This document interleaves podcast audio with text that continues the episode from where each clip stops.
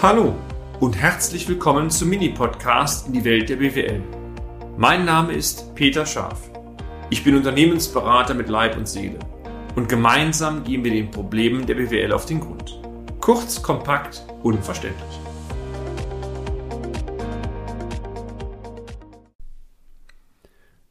Da bin ich wieder, Peter Scharf, der BWLer und Unternehmensberater der sich heute wie bei der letzten Folge einmal das Thema Warenbestand bei Handelsunternehmen als Thema ausgewählt hat. Diese Folge richtet sich primär an Unternehmerinnen und Unternehmer, die ein Handelsgeschäft betreiben und letztendlich große Probleme haben dürfte mit dem nicht verkauften Warenbestand der letzten Saison. Bereits im letzten Podcast habe ich Ihnen einige Tipps gegeben, wie man mit dem Thema Warenbestand umgehen kann. Vor allen Dingen ging es mir darum, diesen einmal klar zu selektieren und nach Schulnoten zu bewerten, um auf diese Weise ein Gefühl für die Liquiditätspotenziale zu erhalten. Genau daran möchte ich in diesem Beitrag wieder anknüpfen. Tipp 4. Sprechen Sie aktiv Ihre Lieferanten an, inwieweit Sie nicht Chargen zurückgeben können. Natürlich dürfte der Lieferant das Problem bei allen Händlern und damit bei allen seinen Kunden haben und er wird die Wünsche nur sehr eingeschränkt erfüllen können, denn sonst hat er das Problem. Aber ich finde, eine Frage ist es wert und vielleicht haben Sie die Möglichkeit, aufgrund einer langen, sehr guten Zusammenarbeit doch das eine oder andere Schlupfloch zu finden.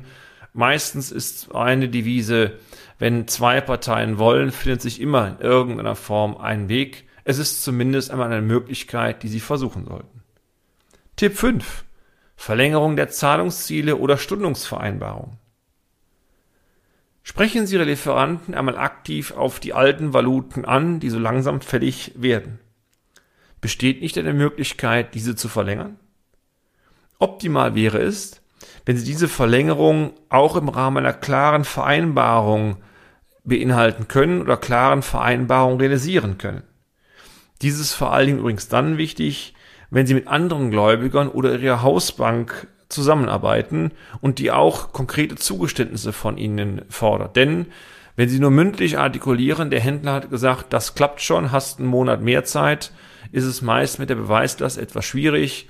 Wenn Sie einen Schriftverkehr haben oder vielleicht sogar ein Dokument, eine Stundungsvereinbarung, wo drin steht, wir geben Ihnen eine weitere Valute von x Monaten, dann hilft Ihnen das wahnsinnig auch andere zu überzeugen, Ihr Unternehmen liquiditätsmäßig zu unterstützen. Ganz wichtig, Tipp 6. Sollten Sie längere Zahlungsziele bekommen, pflegen Sie diese bitte auch in Ihre Buchhaltung ein. Es gibt nichts Schlimmeres, dass ein Dritter graue Haare bekommt, wenn er sich die offene Postenliste Ihrer Lieferanten anschaut und dann immer wieder feststellt, dass ein Großteil der Lieferantenverbindlichkeiten bereits fällig war. Sollten Sie nach der Fälligkeit neue Konditionen im Punkt Zahlungsziel ausgehandelt haben, dann bitte auch einpflegen, sodass am Ende die offene Postenliste Ihnen noch tatsächlich das Bild widerspiegelt, was dann aktuell der Status quo der Verhandlung ist. Tipp 7. Bewerten Sie Ihren Warenbestand zunächst einmal unter dem Aspekt der Liquidität. Schätzen Sie ab, bezogen auf die gewählten Selektionskriterien 1 bis 6, welchen Verkaufspreis Sie bei den einzelnen Chargen Ihrer Ansicht nach noch erzielen können. Natürlich gilt, je mehr Luft und Zeit Sie haben, desto höher dürfte der Verkaufspreis sein. Wenn die Liquidität bei Ihnen extrem eng ist und Sie keine andere liquiditätsstützende Maßnahme mehr sehen, dann natürlich zeigt die Erfahrung, es ist eigentlich geboten, im Verkaufspreis runterzugehen, gegebenenfalls auch negative Erträge einzufahren, also Verluste einzufahren, aber entscheidend ist Liquidität zumindest einmal temporär zu stützen. Gehen Sie also bei Ihrer Einschätzung bewusst pessimistisch vor, aus Sicht der vorsichtigen Kauffrau oder aus Sicht des vorsichtigen Kaufmanns. Durch den beschriebenen Autofilter können Sie sehr einfach dann auch Beträge greifen, insbesondere dann, wenn Sie die von mir bereits vorgestellte Excel-Summe, die heißt Teilsumme, anwenden. Dann wird Ihnen nämlich mit dem Filter direkt das entsprechende Volumen in Euro ausgewiesen. Tipp 8. Veräußern Sie die Waren sehr zeitnah. Überlegen Sie einmal, an wen Sie die aus Ihrer Ansicht nach problembehafteten Waren tatsächlich zeitnah veräußern können. Auch wenn die Preise vermutlich sehr schlecht oder unzureichend sind, schließen Sie auch gewerbliche Aufkäufer nicht aus, es sei denn, sie verfügen nach wie vor noch über genügend Liquiditätspotenziale. Da kam auch übrigens die bekannte Binsenweisheit her, Liquidität geht nun mal für Rentabilität und je größer der Druck ist, umso wichtiger ist es, die Zahlungsfähigkeit irgendwie zu erhalten.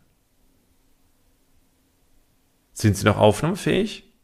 Ganz ehrlich, es ist schon eine komplexe Materie, die, zudem auch emotional vermutlich Schmerzen verursachen wird. Letztendlich geht es hier um die Existenz Ihres Unternehmens. In weiteren Schritten möchte ich mit Ihnen oder möchte ich Ihnen einmal zeigen, wie man den voraussichtlich notwendigen Kapitalbedarf ermitteln kann und vor allen Dingen, wie man mit der Höhe dieses Kapitalbedarfs aus meiner Sicht professionell umgehen kann. Auch hierfür erhalten Sie weitere Tipps von mir, dies im nächsten Beitrag. Und damit sind wir auch schon am Ende des heutigen Podcasts. Haben wir Ihr Interesse geweckt? Fein. Dann besuchen Sie uns doch einmal auf unserer Homepage unter www.scharf-office.de und schalten Sie auch beim nächsten Mal wieder ein auf eine kleine Reise in die Welt der BWL. Ihr Peter Scharf.